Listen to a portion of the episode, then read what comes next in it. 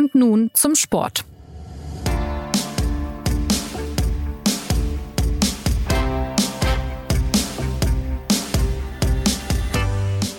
Wir werden da sein, wir haben Lust zu kämpfen. Das sagt Leonardo Bonucci, eiserner Abwehrspieler der italienischen Nationalelf, kurz vor dem Auftakt der Fußball-EM. An diesem Freitag geht's los. Die Italiener treffen im ersten Spiel des Turniers auf die Türkei und auch beim deutschen Premierengegner Frankreich ist die Spannung schon riesig. Italien und Frankreich, zwei große Fußballnationen. Da lohnt es sich natürlich genauer hinzuschauen. Mein Name ist Jonas Beckenkamp und ich begrüße alle Hörer und Hörerinnen zu unserer ersten EM-Ausgabe von Und nun zum Sport. Als Experten stehen mir diesmal zwei Kollegen zur Seite, die sich bestens auskennen in Italien und auch in unserem Nachbarland Frankreich. Sie heißen Thomas Hürner und Jean-Marie Magro. Ich grüße euch hier durch die Leitung. Servus, Jonas. Hallo, grüß dich. Ja, und mit eurer Hilfe wollen wir heute versuchen zu verstehen, warum die Squadra Azzurra diesmal ein bisschen anders in das Turnier geht, warum einiges anders ist bei den Italienern und warum Les Bleus, die Franzosen, nach der WM nun auch vielleicht die Euro gewinnen können. Ich würde jetzt mal starten, vielleicht mit Thomas. Ähm, du als Italien-Kenner. Normalerweise würde man von den Italienern gegen die Türkei am Freitag so ein richtig hübsch ermauertes 1-0 erwarten. Aber wenn man ein bisschen in der einschlägigen Presse unterwegs ist, dann stellt sich heraus, Italien mauert aktuell nicht mehr. Was ist da los? Ja, also äh, grundsätzlich ist diese Beobachtung sehr richtig. Man ist jetzt nicht komplett abgekehrt von der alten Tradition, dass äh, hinten äh, sauber und ordentlich verteidigt werden soll. Aber du hast recht, es ist quasi eine neue Komponente hinzugekommen. Und zwar ja eine doch sehr eindrückliche Offensive. Und das hat, glaube ich, sehr viel mit dem Trainer zu tun, Roberto Mancini. Den kennst du ja ganz gut, nachdem du auch äh, aus deiner Vergangenheit dich ein bisschen mit Inter Mailand viel beschäftigt hast. Dort war er auch schon Trainer ein früherer Stürmer, soweit ich mich erinnern kann. Lange Haare auch immer noch. Ähm, sah ein bisschen wild aus früher, heute ist er aber eher so ein Gentleman. Ähm, kannst du ein bisschen äh, noch ein bisschen charakterisieren? Was ist das für ein Typ und, und wie ist sein Standing in Italien? Ja, also Mancini, der war mm, nicht unbedingt Stürmer, er war eher Trequartista, wie man es in Italien nennt, also äh, Spielmacher, ein sehr kreativer Spieler, hat auch eine sehr, sehr ähm, erfolgreiche Karriere gehabt. Bei Sampdoria, bei Lazio hat er gespielt, aber eben nicht bei den, bei den ganz großen Clubs. Und ja, als Spieler war er auf jeden Fall eher Künstler als Arbeiter und ich glaube, man muss ähm, sich den Spieler Mancini ein bisschen anschauen, um den Trainer Mancini auch zu verstehen der auch ähm, als Trainer dann daraufhin quasi direkt von der Spielmacherposition äh, ja auf den Trainerstuhl gewandert ist und sehr erfolgreich lang, lange Jahre war. Also bei Inter mehrfach Meister geworden, dann auch mit Manchester City Meister geworden. Danach ist er so bisschen als Auslaufmodell verschrien gewesen, ist bisschen auch abgekehrt von seinem ursprünglich auch als Trainer sehr offensiven Spielstil und ja, ist jetzt eigentlich äh, wieder dorthin zurückgekehrt. Und was ihn was ihn im, im, im Land, in der Nation ein ganz gutes Standing gibt, ist, dass er ja eine, eine Mannschaft übernommen hat ähm, am Tiefpunkt sie wieder berappelt hat. Und ich würde wirklich sagen, dass das auch eine Rolle spielt.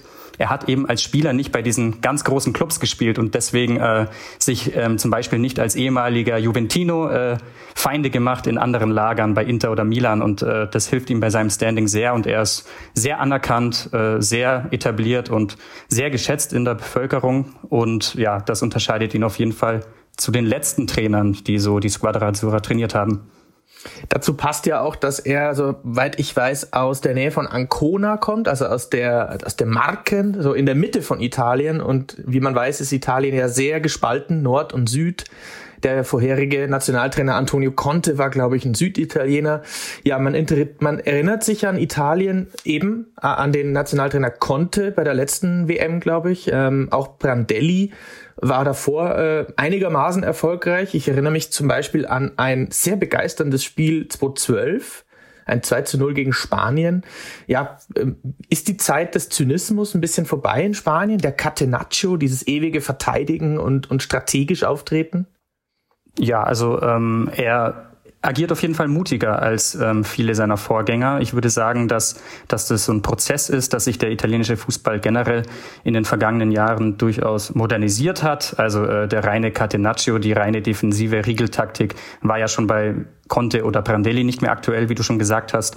Und Mancini als äh, offensiv denkender Coach ähm, hat es durchaus noch äh, weiterentwickelt und auch sehr viel Dinge probiert. Also in seiner ähm, seit jetzt, äh, er hat die Mannschaft, wie gesagt, am Tiefpunkt übernommen äh, von Ventura und ähm, in dieser Zeit haben, hat er 70 Spieler eingesetzt, also fast 70 Spieler eingesetzt äh, und äh, fast 40 Spieler haben unter ihm debütiert. Also er war auch sehr ähm, drauf aus, ja, ähm, da ein bisschen frischen Wind reinzubringen, äh, die alten Strukturen aufzubrechen. Und äh, das hat ihn auch immer schon ausgezeichnet äh, als Typ auch, also dass er sehr unangenehm sein kann, auch hinter den Kulissen, dass er äh, ja mit seinem impulsiven Charakter durchaus auch äh, ja sich mit Vereins- und Verbandspräsidenten an, anlegen kann. Und äh, genau das hat äh, dieser verkrustete italienische Fußball, die Squadra Azzurra, gebraucht. Ja, dann schlagen wir mal die Brücke zu den Franzosen, denn auch dort gibt es eine Italien-Connection in Person des Trainers Didier Deschamps. Ähm, auch er hat ja bei Juventus gespielt, sehr erfolgreich. Jetzt ist er Weltmeister geworden zu 18 mit, ich würde sagen, einem eher pragmatischen, auf Konter basierten Fußball. Äh, Jean-Marie, was erwartet die Deutschen diesmal, wenn sie am Dienstag auf Frankreich treffen? Das ist eine sehr gute Frage, weil man in Frankreich selbst noch immer nicht so richtig ähm, einig ist, wie denn eigentlich das neue Gesicht äh, von der Equipe Tricolore aussehen wird, nachdem Karim Benzema ja jetzt zurückgekehrt ist.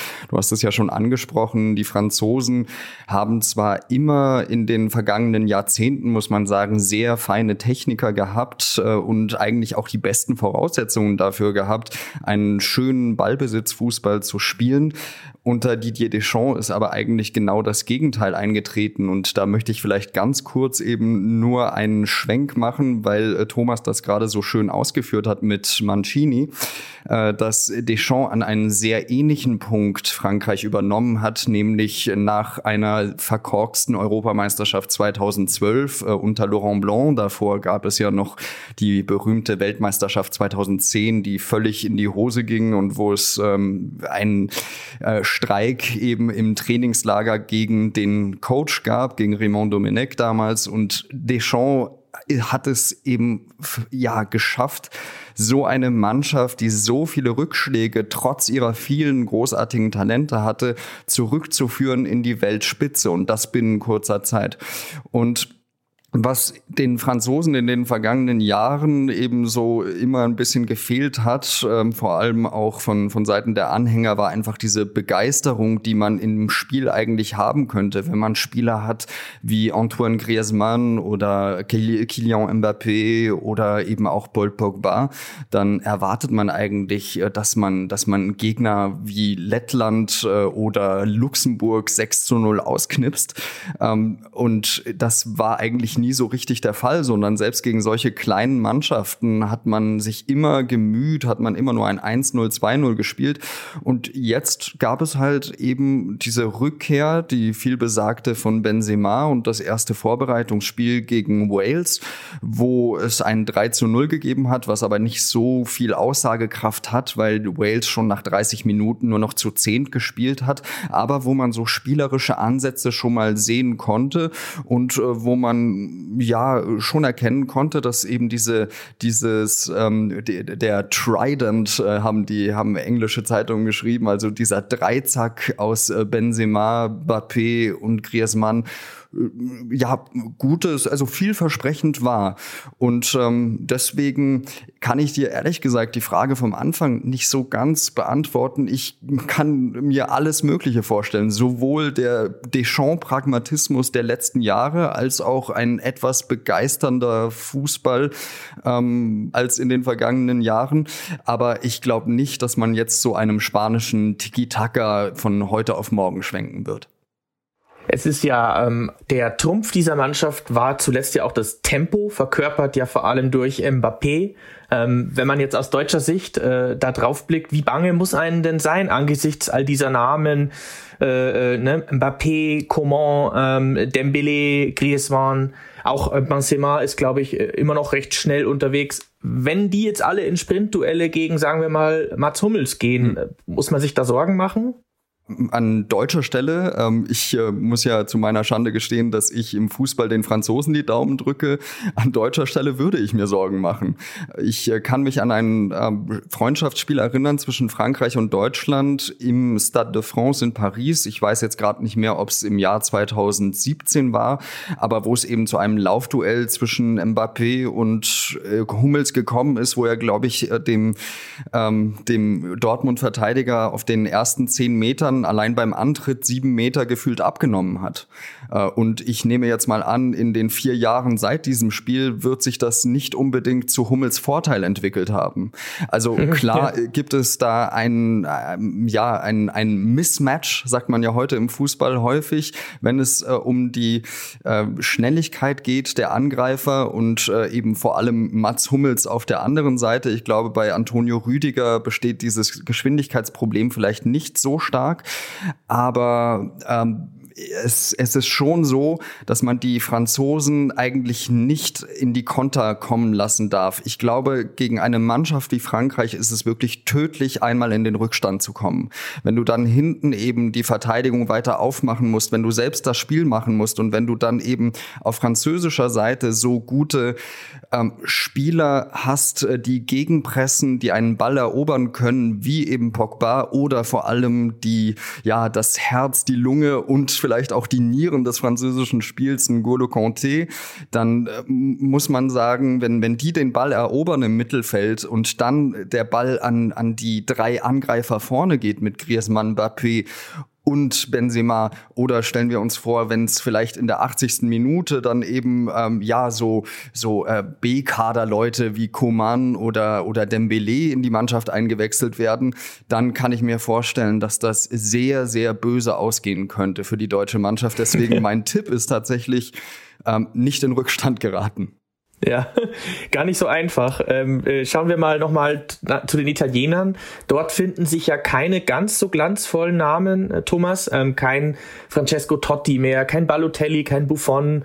Äh, der eingangs zitierte Leonardo Bonucci von Juventus hat das ja auch ganz klar formuliert. Es gibt bestimmt talentiertere Mannschaften als uns. Trotzdem, auf wen muss man achten? Welcher Spieler ist für dich da herausragend? Da hat äh, Bonucci auf jeden Fall recht. Also generell lässt sich sagen, dass Mancini eine sehr homogene und ausgeglichene Truppe geformt hat, ohne den brillanten Akteur, der da besonders hervorsticht. Also es gibt eine sehr starke und etablierte Achse mit äh, Donnarumma im Tor vom AC Milan. Ähm, über die Abwehr können wir dann vielleicht nochmal gesondert reden, genauso wie vielleicht über noch einzelne Akteure. Ich zähle die jetzt einfach mal auf. Verratti ist natürlich vielen ein Begriff von PSG. Äh, Jorginho ähm, spätestens seit dem Champions League Finale ein sehr, sehr ähm, talentierter Register, wie man in, in Italien sagt. Also ein Spielmacher von hinten raus, dann äh, Barella von Inter und ähm, ja, Immobile im, im Sturm ist natürlich jetzt auch äh, nicht der allerschlechteste. Generell muss man aber auch sagen, es ist zum traditionell muss es nicht zum Nachteil gereichen, dass eine italienische Mannschaft ohne diesen brillanten Akteur ähm, zu so einem Turnier fährt, weil, naja, Beispiel 2006 ähm, da, da war natürlich ein Pirlo dabei, da war auch ein Buffon dabei, mit beschränktem Einfluss als Torwart ähm, auf das, was sich vor ihm äh, so abspielt. Ähm, und Totti war auch dabei, aber Pirlo war noch nicht ganz auf seinem Zenit. Äh, Totti kam mit einem Schien- und Wadenbeinbruch und am Ende des Turnieres äh, war Italien Weltmeister und irgendwann wurde dann auch Cannavaro, Fabio Cannavaro, der auch nicht die beste Saison hinter sich hatte bei Juve, zum Weltfußballer gekürt. Also das Beispiel soll quasi illustrieren, dass italienische Mannschaften immer dann am stärksten sind, wenn sie eben eine homogene und ausgeglichene Truppe haben, die ja vor allem durchs Kollektiv ähm, ja, überzeugt und nicht unbedingt durch die Einzelkönner. Darf ich vielleicht eine Frage an Thomas stellen? Ich äh, wollte nämlich einfach nur wissen, sind denn Chiellini und äh, Bonucci eigentlich wirklich gesetzt in der Innenverteidigung? Das ist genau die Frage, die sich äh, die halbe Nation auch noch stellt. Also Mancini hat während äh, der ganzen Quali-Phase vor allem einen, einen gewissen Bastoni von Inter spielen lassen, vielleicht das äh, Verteidigertalent auch in meinen Augen in Europa. Ähm, sieht Pep Guardiola anscheinend genauso, der sich sehr für ihn interessiert. Gemeinsam mit Acerbi hat er viel gespielt von Lazio. Ähm, Zuletzt hat es bisschen darauf hingedeutet, dass er ähm, ja in meinen Augen einen Kapitalfehler begehen könnte und äh, äh, doch wieder auf äh, Chiellini und Bonucci setzt, die ähm, ja, wo wir gerade über Geschwindigkeit geredet haben, da ähm, auch nicht mehr ganz ganz auf der Höhe sind, beziehungsweise es eigentlich nie sonderlich waren. Und äh, ich glaube, da würde er seiner Mannschaft äh, ganz viel Jugendlichkeit und Stärke berauben und auch so ein bisschen Unbekümmertheit. Ähm, man kann natürlich dann immer darüber diskutieren, äh, was was kann Erfahrung dann zu einem äh, großen Turnier Turnier beitragen. Aber in meinen Augen wäre es ein großer Fehler, vor allem auf, auf Bastoni in der Stammformation zu verzichten. Aber wie gesagt, äh, das steht noch zur Disposition und wahrscheinlich auch bei Mancini selbst zur Disposition. Jetzt ist es ja so, dass ähm, Verratti, den du angesprochen hast von Paris Saint-Germain, der fällt erstmal aus, der ist noch verletzt. Ähm, du hast mir auch schon öfter von einem Spieler namens Nicolo Barella, der auch schon erwähnt wurde, vorgeschwärmt. Ein Geheimtipp. Ähm, was ist das für einer? Man hört irgendwie, das könnte der Kimmich von Italien sein. Vielleicht noch mal kurz ein äh, Wort zu Verratti. Also das ist natürlich vielleicht der, der noch am ehesten in die Kategorie Weltklasse ähm, zuzuordnen ist. Also er würde ihr, den Italienern gewiss fehlen. Allerdings muss man sagen, sind die Italiener es auch relativ gewohnt, äh, ohne ihn auszukommen weil er halt einfach oft fehlt. Äh, das äh, gilt ja für PSG genauso, was er für ein außerordentlicher Fußballer ist. Das bestätigen ja auch immer wieder Neymar und Mbappé, soweit ich weiß. Und nochmal dann zu Barella. Also Barella, äh, der Kimmich-Vergleich trifft es, glaube ich, ganz gut. Ähm, das ist nicht der größte, der ist auf den ersten Blick gar keine imposante Erscheinung, aber fußballerisch unglaublich komplett und ausgereift. Technik, läuferisch, die Torgefahr. Und von, von Natur aus hat er einfach dieses Führungsspieler gehen mit äh, in die Wiege bekommen und äh, einen unglaublichen Ehrgeiz.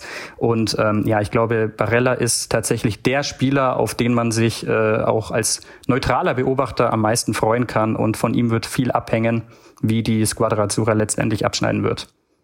Jetzt war Italien auch immer ein Land mit sehr gewieften Stürmern. Ich erinnere mich an Inzaghi, an äh, Luca Toni und wie sie alle heißen. Heute ist der Stürmer wahrscheinlich dann Ciro Immobile, ein, ein Stürmer von Lazio, der vor vergangene Saison mehr Tore geschossen hat als Robert Lewandowski. Da hat er den goldenen Schuh gewonnen. Ähm, wie interpretiert er seine Rolle da vorne drin als Knipser und wie wichtig ist er für diese Mannschaft? Das hast du jetzt eigentlich entsprechend schon äh, beschrieben. Er ist ein Knipser, er beteiligt sich nicht unglaublich viel am Spiel, ähm, ist ja natürlich auch noch bekannt aus seiner äh, nicht ganz so ruhmreichen Zeit in Dortmund und generell ist er, ja, hat er sich in Italien, also in den heimischen Gefilden immer sehr viel wohler gefühlt als international ähm, oder in, in Deutschland. Also ähm, man muss natürlich ehrlich äh, konstatieren, dass er jetzt vielleicht kein Lewandowski ist und er ist auch kein Lukaku, also jetzt nicht ein Fuori Klasse, ähm, wie man wie man zum Beispiel in Italien sagt. Aber auch da ähm, würde ich vielleicht äh, einen, einen Blick äh, in die Vergangenheit empfehlen. Da kann man ja auch immer wieder was lernen. Äh, zum Beispiel 1982 ein gewisser Paolo Rossi war auch äh, sozusagen auf internationalem Parkett ein ja ein eher unterschätzter Spieler und äh, ist dann, ich glaube, sogar Torschützenkönig geworden und hat die Italiener zum Titel getragen. Also und Immobile wird natürlich auch sehr, sehr gewillt sein, äh, diesen, diese, ja, diese Last, äh, die er international immer so ein bisschen mit sich rumschleppt, so ein bisschen abzulegen und äh, ja, zumindest mal dem, dem Kontinent zeigen wollen, dass er ein, ein Stürmer ist, der ja mit den ganz, ganz Großen vielleicht auch ein bisschen mithalten kann. Ja, nochmal ein Schwenk nach Frankreich rüber. Stürmer haben die Franzosen ja genügend, wir haben es gehört. Ähm, wir haben auch gehört, dass es im Mittelfeld ganz gut ausschaut mit Pogba und Conté. Ähm, Jean-Marie, wie ist es mit der Abwehr? Ähm, ist das vielleicht die einzige Schwäche bei den Franzosen, wenn man so will? Oder äh, gibt es andere Knackpunkte? Früher war es ja öfter der Zusammenhalt in der, in der Equipe Tricolore. Äh, zu zehn, wir haben es gehört, da gab es diesen Streik. Wie, wie schätzt du es ein? Also, wenn wir jetzt rein aufs Spiel schauen, ähm, beziehungsweise auf die mögliche Startaufstellung schauen, dann würde ich sagen, die einzige Schwäche, die die Franzosen dort haben, die würde ich auf den Außenverteidigerpositionen sehen ähm, und das vor allem rechts hinten mit äh, Benjamin Pavard und das ist jetzt auch kein schlechter. Ich meine, das ist immerhin auch jemand, der für den FC Bayern München Champions League Spiele spielt, der Weltmeister geworden ist, ähm, aber das ist tatsächlich, würde ich sagen, jemand, der in der Rückwärtsbewegung gegen schnelle Spieler schon mal ins Schwimmen gerät. Und äh, das haben wir jetzt zum Beispiel auch im Vorbereitungsspiel gegen Wales gesehen, ähm, dass äh, er dann nicht der sicherste war und dass er sich dann schon eigentlich wohler fühlt, wenn ihm da noch jemand zur Seite steht, wie Pogba zum Beispiel oder wie ein N'Golo Conte, der im Vorbereitungsspiel gegen Wales nicht dabei war, weil er sich eben noch ausruhen musste nach dem Champions League Finale. Lucas Hernandez ist, äh, finde ich, ähm, in der in der Defensive einer der besten Spieler in Europa, aber auch gegen Wales ähm, hat man gesehen, dass äh, ihm Gareth Bale schon ein paar Probleme bereitet hat. Ähm, also das würde ich sagen, sind die sind die zwei Posten, wo wir vielleicht ähm, die die größten Schwachstellen der Franzosen sehen. Dazu kommt noch in der Innenverteidigung äh, Raphael Varane, ist ein sehr etablierter Spieler, der der noch nicht so alt ist, aber glaube ich schon mit 18 seine ersten Länderspiele gemacht hat, weswegen er schon einige auf dem Buckel hat. Ähm, der Mann neben ihm, Presnel Kimpembe, das ist jemand, der mir da schon eher noch ein bisschen Sorgen bereitet. Zwar ein sehr guter Verteidiger im Stellungsspiel eigentlich. Ähm, ja noch, noch ausbaufähig, macht das aber häufig durch seine Geschwindigkeit weg. Aber das ist so jemand, der dir in jedem Spiel gerne mal einen Bock schießen kann. Ähm, das, äh, da, da glaube ich, hat Deschamps noch am ehesten Sorgenfalten. Ähm, wenn wir jetzt außerhalb des Spiels schauen, da glaube ich, da können sich die Franzosen noch viel eher ein Bein stellen. Und du hast es schon angesprochen, 2010 war so ein Fall, äh, aber zum Beispiel auch äh, 2002 bei der Weltmeisterschaft nach nachdem man ja der haushohe Favorit war, ähm, ist äh, und, und auch die mit der besten Mannschaft angereist ist, ähm, ist man dann ja sang- und klanglos ausgeschieden gegen Senegal, gegen Uruguay und gegen Dänemark ähm, und äh, hat da überhaupt kein Land gesehen, kein Tor geschossen. Und da sehe ich jetzt vielleicht auch schon ein paar Anzeichen dafür. Zum Beispiel ist es so, dass scheinbar Kylian Mbappé gesagt hat, dass er nicht mehr rechts außen spielen möchte. So, ähm, das äh, ist äh, vielleicht auf den ersten Blick jetzt ein Luxusproblem, ähm, aber ähm, Didier Deschamps hat im Vergleich äh, zu, zu anderen Spielern, wo er immer sehr hart war, sich anscheinend äh, diesem Willen gebeugt und äh, eben gesagt, dass er Mbappé dann eben nur in den Sturm oder nach links außen stellen wird. Ähm, was aber die gesamte Statik dieser Mannschaft verändern würde. Weil, da, was bedeutet das? Das hat man äh, gegen Wales gesehen. Das bedeutet, dass man vielleicht eher auf eine Raute zurückgreifen wird und nicht auf dieses äh, sehr erprobte was, äh, System, was eben auch den Weltmeistertitel beschert hat, 4-2-3-1-System. Das haut durch diese ähm, Ankündigung von Mbappé nicht mehr hin. Und ähm, da ist jetzt eben so die, die große Frage im französischen Spiel, wie, wie gleicht man eben das aus? Ja, stellt man dann Conte hinten auf die Sechs, wo er selbst eigentlich nicht spielen möchte? Spielt man 4-4-2? Äh, spielt man vielleicht doch ein ganz anderes System? Und da bereitet man sich jetzt vielleicht Probleme, die man davor gar nicht hatte, wegen des Egos eines Superstars. Mhm, mhm. Das ist natürlich vielleicht noch eine, eine Sollbruchstelle aus deutscher Sicht. Ähm, Thomas, Frage an dich. Äh, wenn man mal zurückblickt auf die letzten zwei Jahre, dann, dann könnte man auch sagen, Italien geht als das vielleicht formstärkste Team in die Euro. Ähm, man, wenn ich richtig gelesen habe, man verlor keines der vergangenen 27 Spiele. Das ist ja schon eine Hausnummer. Haben die nur gegen irgendwelche schwachen Gegner gekickt oder sind die wirklich so gut drauf? Nee, also die Formstärke ist auf jeden Fall äh, gegeben und äh, Mancini hat äh, in dieser Zeit den ein oder anderen Rekord eingestellt. Ich glaube irgendwie elf Spiele in Folge gewonnen. Das hatte zuletzt äh, ja der Weltmeistertrainer aus den aus den 50ern und und so weiter und so fort. Also das ist auf jeden Fall gegeben und natürlich ist es ein ja auf den ersten Blick immer ein Vorteil, wenn man ja mit äh, Rückenwind in ein Turnier geht anstatt mit ja Gegenwind. Ähm, und deshalb glaube ich schon, dass, dass die Italiener ähm, ja, erhobenen Hauptes und sehr selbstbewusst da reingehen und ähm, mit dem nicht zu unterschätzenden Vorteil, dass ja trotzdem keiner den Titel erwartet, weil man im Land ganz genau weiß, wo man herkommt, Ähm, ich habe es ja vorher schon erwähnt gehabt, äh, quasi vom Tiefpunkt hat ähm, Mancini das Team übernommen und äh, wieder aufgerichtet. Nichtsdestotrotz wird äh, im, im Land äh, realistisch äh, mit, ähm, mit den Titeloptionen sozusagen umgegangen und es erwartet keiner den Titel, sondern eine solide, gute EM und ja, man sieht sie vielleicht durchaus als Mitfavoriten bei dem, was drin ist, aber eben jetzt nicht, äh, man, man reist nicht äh, geschlagen nach Hause, wenn, wenn man irgendwie im, im Halbfinale dann ausscheidet. Wie ist denn aus deiner Sicht die Situation im Calcio generell in Italien? Das, man hat den Eindruck, dass, äh, Italien bringt immer wieder bei allen Problemen, die dieses Land hat, tolle Fußballer und auch Trainer hervor. Ähm, wie ist das aktuell? Welche Kraft hat der Fußball noch für die Italiener, wenn man bedenkt, dass zum Beispiel die Mailänder Clubs oder Aroma mittlerweile längst in, in den Händen von ausländischen Besitzern sind? Das spielt da gar nicht so die ganz große Rolle. Also in Italien ist man wirklich relativ pragmatisch, äh, was sowas angeht, was Eigentümerverhältnisse angeht, weil ja schon ganz früh, also in Italien ging ja das, das Modell mit äh, Mäzenen eigentlich so richtig los. Bei äh, Milan mit Berlusconi, bei Inter mit Moratti. Und deshalb ist man das eigentlich schon gewohnt, äh, dass, dass quasi der Club äh, nicht in, äh, in Händen de, des Volkes ist sozusagen. Ähm, und ja, man hat sich eigentlich schon recht schnell damit arrangiert, dass jetzt eben ausländische Investoren am, am Ruder sind und das äh, es ist mehr die Frage, würde ich sagen, äh, nicht so die Frage nach den Eigentümern, sondern nach der sportlichen Führung, die dann im Club installiert wird. Und wenn wir uns das Beispiel Inter anschaut, äh, anschauen, die ja im vergangenen Jahr Meister geworden sind, äh, da spielen mit Barella und Bastoni zwei junge italienische Spieler, das sind zwei Italiener mehr als bei Inter 2010 beim Triple-Sieg gespielt haben. Also das heißt gar nicht, dass äh, ja, sich der Club komplett entfremdet von dem, was, was sich die Fans, die Tifosi vorstellen.